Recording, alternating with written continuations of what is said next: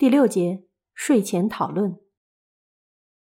已经过了晚上八点，我们七个还留在食堂里，因为连不上网络，不能躺在被子上消磨时间，大家似乎都不想去卧室。食堂里充满了倦怠的气氛，因为有史奇一家在，不能太吵闹。我觉得和他们相遇这件事，已经决定了这次聚会并不会愉快。虽然沙野家刚才说了些调解的话，但我并非没有想向玉哉抱怨的心情。大家肯定也是这么想，但是再让气氛恶化也无济于事。我觉得自己今晚睡不着。花说出这样的话来，委婉的表示不满。这种地方以前肯定死过人。玉哉傻笑着回答：“不，不一定是这样子吧。”虽然看上去这里住过危险的人，除了我、玉哉和祥太郎，其他人好像没有见过地下二层的刑具。尽管如此，花似乎还是感觉到方舟险恶的氛围。因为啊，举个例子，这种建筑不是专家设计制造的吧？施工的大概也是外行人吧？这样子会死人的吧？而且。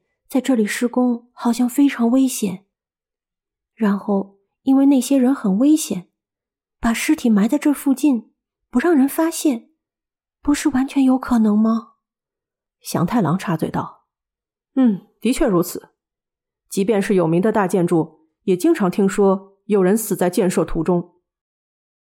尽管不愿意，但我们做着好像在凶宅试验胆量一样的事情。”花。一边说着睡不着，一边打着哈欠，然后抱怨道：“死在这种地下就太难受了，我可受不了。”那死在哪里好？龙平吐槽：“唉，大概死在哪里都令人讨厌。总之，绝对不要死在看不见外面的地方。我想像睡在郁金香花田一样死去。”那么，大家最讨厌的死法是什么？花提出了一个似乎适合在这个地下讨论的话题。因为无事可做，所以大家思考的比想象中更认真。玉哉说道：“我的话，想象中是那种在中世纪什么的，手脚被绑在四匹马上，然后被拉到四分五裂那种。”啊。确实啊，那看起来很难受啊。沙野家插嘴了。听说发生火灾的时候，如果吸入烟雾晕倒还好，但是如果被活活烧死的话，会非常痛苦。怎么样？被烧死啊？花费时间的死法也令人讨厌。龙平表示同意，说道：“我也觉得花费时间的死法很难受，比如活埋什么的。”是吗？那中医呢？被问到的我回答是过劳死。祥太郎则说是病死。最后剩下的麻衣仔细想了想，这样回答：“我讨厌被淹死吧，溺水而死。不只是现在，麻衣从昨天大家聚在一起的时候就一直很少说话。虽然只是想想。”但如果有令人讨厌的死法排行榜，那么被勒死或者被刺死，意外的不会排在很前面吧？更难受的死法似乎多的是。作为讨论的结论，花说了这样可怕的话。我并不是想炒热试验胆量的气氛，但总觉得应该告诉他们，在地下二层发现了刑具。他们的反应和我看到那些刑具时没什么不同。虽然很吃惊，但似乎并不想仔细思考在这里实施拷问的可能性，因为这就像是国外的新闻一样，和自己无关。但是大家变得比以前老实了，话也变少了。这个方舟不是我们可以待的地方。无意中感到的这个想法，似乎在所有人心中更加明晰了。晚上九点多，第一个站起来的是花。我要睡觉了，又没事可做。啊，那我也去。沙野家紧随其后，他们在别墅里也睡在同一个房间。以此为契机，感受到大家压力的玉哉也离开了座位。那我也去睡觉吧。转眼间，食堂里只剩下四个人，我突然心情沉重起来。龙平盯着我，似乎想对我说什么，然而说的是稳妥的话。钟夜，今天准备睡在哪里？啊，还不知道，待会儿随便决定吧。我和翔哥睡一起，是吗？那么我们也该睡觉了。龙平带着麻衣。走出了房间，食堂里只剩下我和祥太郎。沉默了一段时间，我和龙平说话时假装震惊，这件事多多少少被祥太郎领会到了吧？祥太郎和我选择了幺幺二号房当做卧室，空荡荡的房间就只有一个空钢架，几乎没有放置什么东西。从附近的仓库。搬来床垫和睡袋，暂时可以睡觉，不会挨冻。我仔细观察睡袋的边边角角，确认是否有奇怪的污渍和气味。总觉得有点讨厌这里的睡袋。抱怨前，先闻闻你自己的袜子吧。这些东西没那么脏，跟住在山间小屋没什么不同。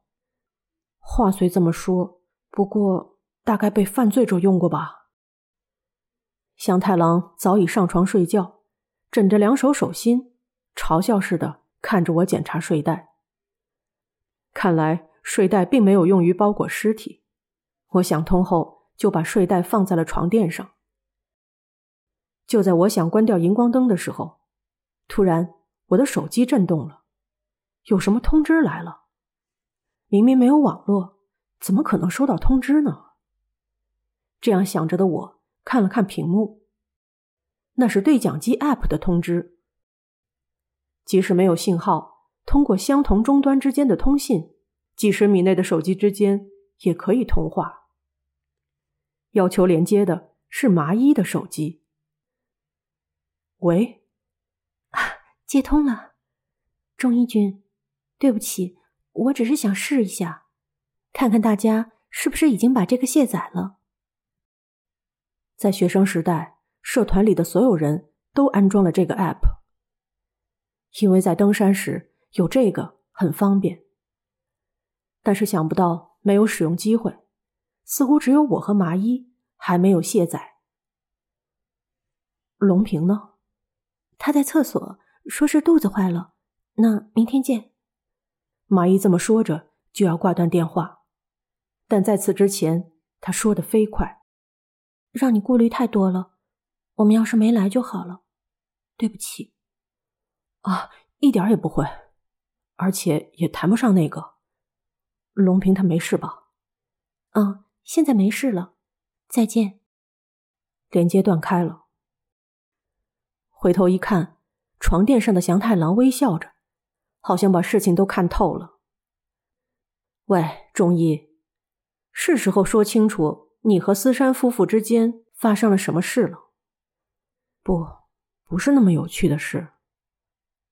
我知道不能一直含糊其辞，于是微微压低声音说：“之前马姨找我商量龙平的事情，大概是一年前吧。他跟我说，那阵子龙平心情不好的时候，就会拿营养的事来挑剔饭菜。”或者在他们乡下开车时，会责备麻衣为什么不系安全带。那两个人给人的感觉就像是在正式交往前就结婚了。哦，是吗？虽然在同个社团，但我不太清楚这两人是怎么结婚的。他们在快毕业的时候开始交往，当时我因为找工作什么的弄得乱七八糟，所以没有在意，只听说。好像是龙平求爱的。几个月后，他们结婚了。据麻衣说，他觉得恋爱变得非常麻烦，已经够了。我和龙平从初中开始就在一起，所以对龙平很熟悉。虽说熟悉，但我也不可能知道怎么办才好。那家伙确实是这样的人，他只会说针对性的话。后来，龙平似乎发现麻衣找我商量了各种各样的事情，那之后，龙平和我就没有联系了。所以这次玉哉邀请我，他们也要来。我就有点不知所措。原来是这样啊！然后呢？你就特地把我叫来，就是为了让我帮助你私通人妻的计划吗？喂，你别说这种恶心的话，我不是这个意思，只是我有点害怕。我完全不知道龙平是怎么想的。该怎么说呢？应该说会被批斗吗？总觉得好像会受到巨大的精神伤害，我真的担心会和龙平吵架，最终伤害到自尊心，所以决定把堂兄带来，确实是想让他在紧要关头充当我的防护网。嗯，好像其实用不着这么担心，特地请你来反而不好意思。这倒没什么，因为能看到有趣的建筑，是吗？那就好。见面之后，麻衣和龙平都比我想象的要正常。虽然觉得龙平有点盯上我，但没有发生什么事。我们明天也要回去了。嗯，如果你觉得这样好就行，但是现在还不能确定不会发生什么事。祥太郎说话的语气，不知是抱着期待，还是预感到不祥。谈话中断了。我关灯，钻进睡袋。走廊上的荧光灯一直亮着，门看起来像是被漏光剪成了长方形。最好明天一日出就尽快离开这座地下建筑，然后走山路回到别墅，还得从那里开车回东京呢，应该会很匆忙。